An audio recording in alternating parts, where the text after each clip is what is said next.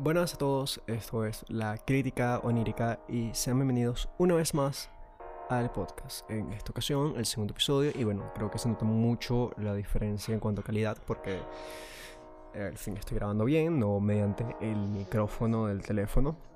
Y bueno, eh, el día de hoy quería tomar un, o retomar un tema que toqué en el anterior episodio, que vendría a ser eh, todo lo de la nueva guerra de consolas si bien eh, ser gamer en Venezuela es un dolor de culo, dado a toda la crisis económica y actualmente no solo del país, sino también a nivel, global, a nivel global debido a la pandemia, em, eh, eh, es horrible y bueno.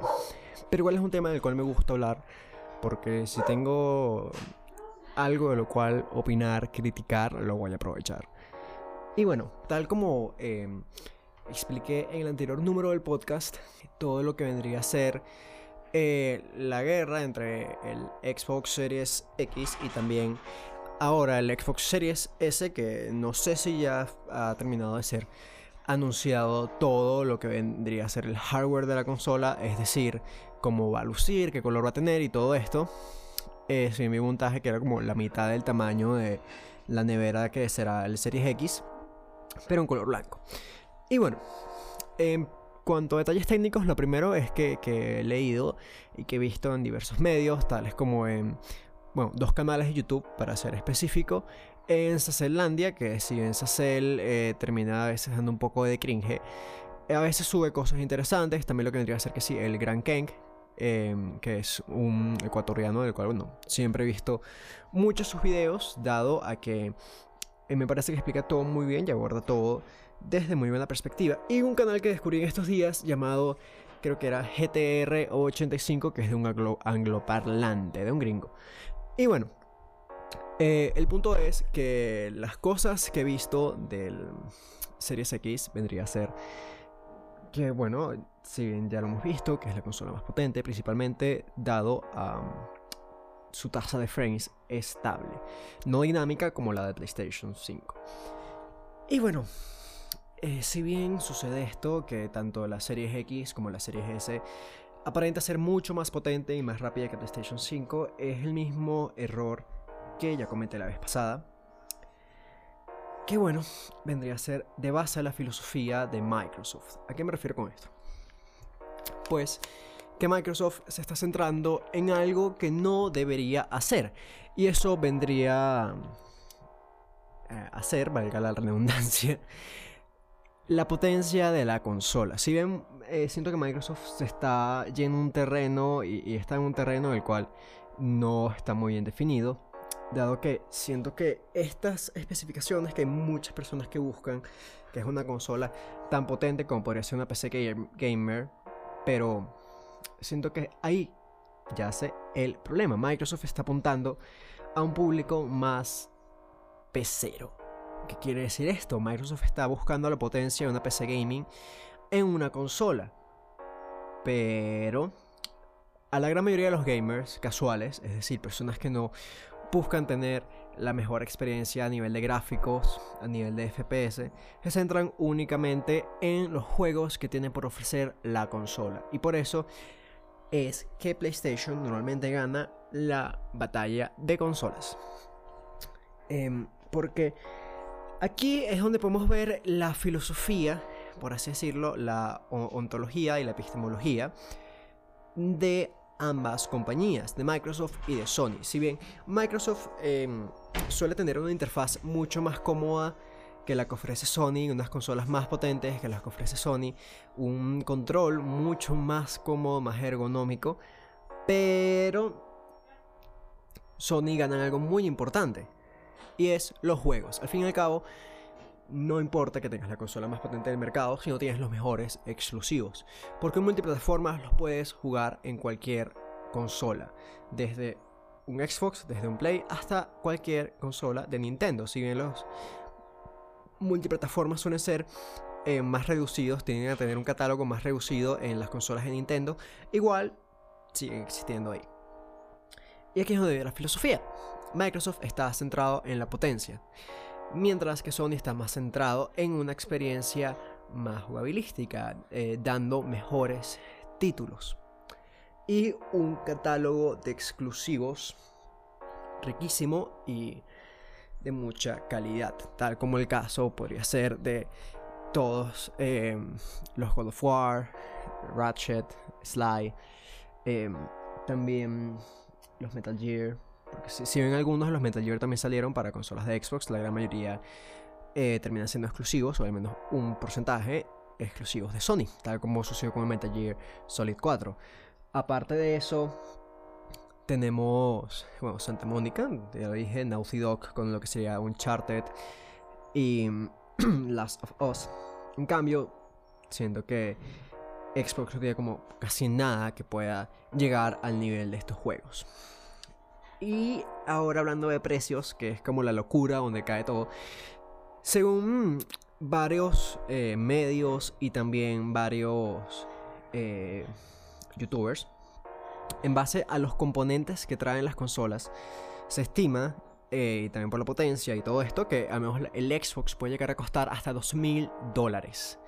Lo cual es una locura, porque si los títulos que ofreces ya están también lanzados para la PC, entonces muchas personas van a preferir comprar una PC gaming o terminar de modificar sus computadoras para así poder producir todos estos juegos sin necesidad de gastar más en una consola que bueno, es una nevera.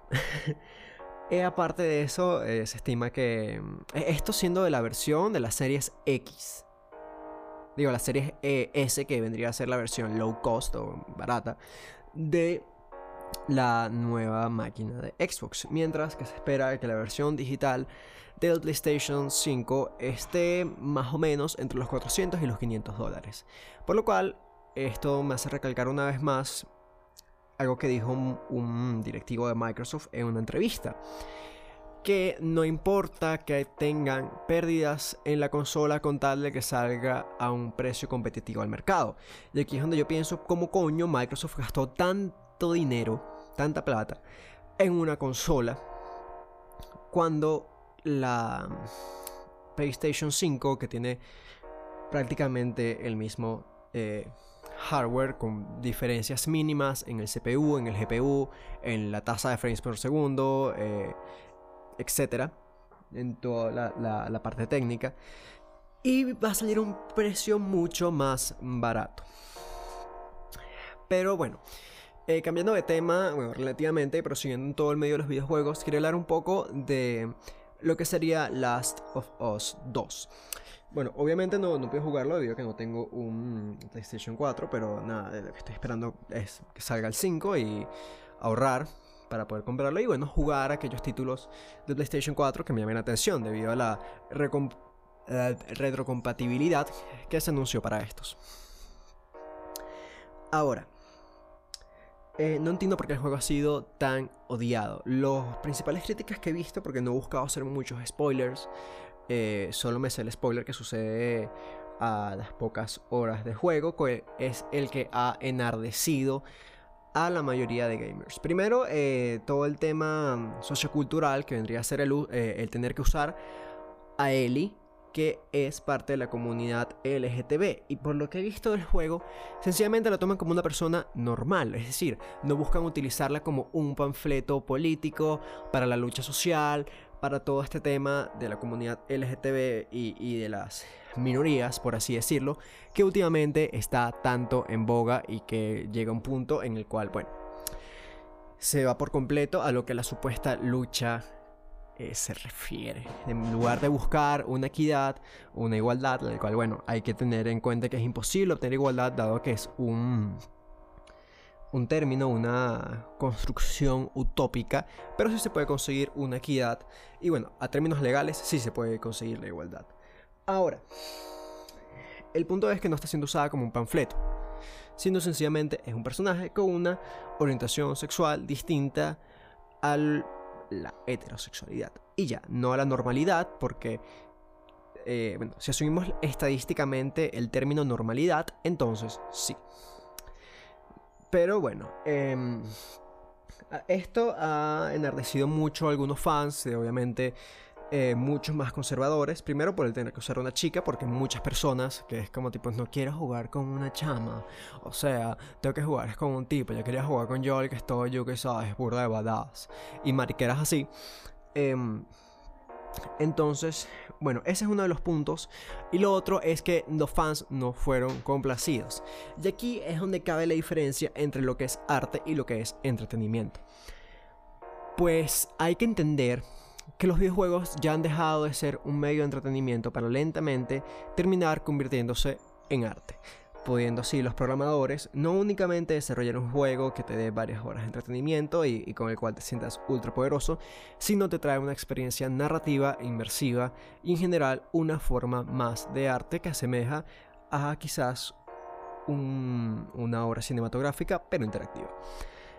Y bueno, aquí cae un problema muy interesante. Y es que debido a que los fans no fueron complacidos debido a muchas cosas que suceden a lo largo del juego, el juego ha sido catalogado como una basura. el juego ha sido catalogado como una basura debido a esto, lo cual es absurdo. O sea, Naughty Dog no quería hacer un juego con el cual pudieran complacer a los fans. Quería contar una historia. Y es un error que, por ejemplo, sucedió muchísimo en la nueva trilogía de Star Wars. Em, por ejemplo, eh, The Force Awakens no es más que, a mi parecer, una copia, bueno, no a mi parecer, en general, es una copia del A New Hope. Exactamente es todo igual. Eh, planeta desértico, persona que no sabe que tiene la fuerza, termina con un sable, lucha contra un Sith que se asemeja mucho a Darth Vader. Hay un emperador en las sombras. Matan a un viejito. Y explota una estrella de la muerte, pero más yuca. Y bueno, después vendría el punto que dividió a los fans, que es The Last Jedi. The Last Jedi a mí me pareció una película increíble. Si bien tiene muchos puntos flacos, no voy a decir que es una película perfecta, pero lo bueno es que sale de los paradigmas que estamos acostumbrados en Star Wars. Te plantea una nueva visión de la fuerza, te plantea una nueva visión de los Sith, que bueno, en teoría ya no deberían de existir, dado a que toda la cultura Sith y toda la religión Sith acabó con Palpatine y con Darth Vader, por lo cual sencillamente son unos acólitos del lado oscuro, los caballeros de Rem.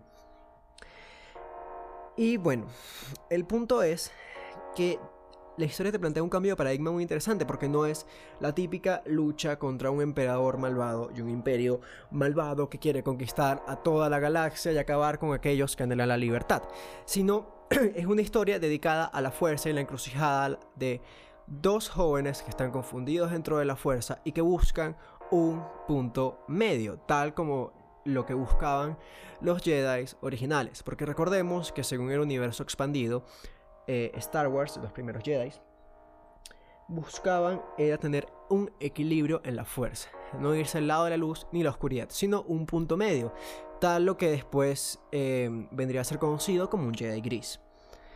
Ahora, lo que se hacía en estos entrenamientos de los primeros Jedi era que el planeta en el cual ellos entrenaban tenía dos lunas. Una de ellas del lado de la luz y la otra del lado de la oscuridad. El punto es que si te inclinabas por un lado o por otro, te enviaban a la luna contraria para así volver a equilibrarte. Y esto es algo que plantea el nuevo canon, que planteó The Last Jedi. Pero ¿qué sucede? Obviamente esto no le gustó a muchos de los fans.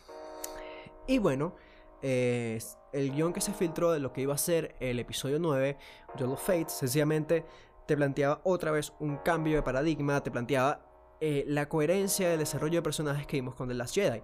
Mientras que lo que terminó siendo Rise of Skywalker no es más que volver otra vez a lo que sería la trilogía original, siendo efectivamente una mala copia, muy muy mala. con algunos momentos buenos, pero en general con puro fanservice, muy muy mal hecho, muy mal logrado. y en general una mala copia del capítulo 6, el retorno del Jedi. Y esto es un punto muy importante que vendría a ser lo que yo denomino el arte del Lego. Para aquellos que no sepan, eh, no, no estoy hablando de la compañía danesa de, de, juguetes, sino estoy hablando del término Lego, el cual se refiere a aquellas personas sin conocimiento crítico o sin conocimiento científico, filosófico, etc. Entonces, ¿a qué me refiero con esto del arte del Lego? Pues a aquellas personas que creen que consumen arte, pero lo que consumen es entretenimiento. Y cuando ven una obra de arte donde el artista, sea cual sea su vertiente, desde la música, los libros, la pintura, la poesía, eh, en general la escritura, el cine, incluso actualmente los videojuegos, cuando no hacen lo que ellos quieren, buscan destruirlo. Pero que eso sea aquí. El artista no debe buscar complacer a los fans, sino llevar su idea a cabo. Que es algo que en el campo de los videojuegos y en el cine la gente critica muchísimo que cuando los fans no son complacidos, se enardecen, se molestan y buscan destruirla con argumentos sin coherencia algunos, más que no me gustó y por eso es una mierda. Por ejemplo, el cine de Marvel. A mí me encanta el cine de Marvel. Sé que a, nivel artístico, a, a nivel técnico, las... Bueno, a nivel técnico no, a nivel técnico está muy bien. Pero a nivel artístico, terminan siendo muy malas películas. Porque sencillamente es menos entretenimiento y lo que podríamos catalogar incluso como cine basura. Pero igual, a mí me encantan las películas de Marvel. Ahora, que me encanten no quiere decir que no las voy a criticar.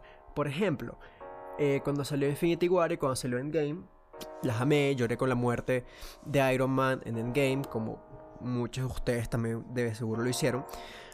Pero bueno, el punto es que mm, igual les critiqué.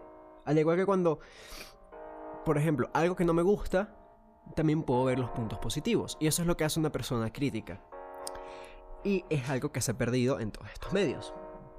En la gran mayoría de las personas, lo cual vendría a representar la media o la normalidad estadística. Y bueno, siguiendo con todo el tema de Last of Us, Em, no entiendo por qué coño la gente anda tan O sea, no van a hacer lo que tú quieras.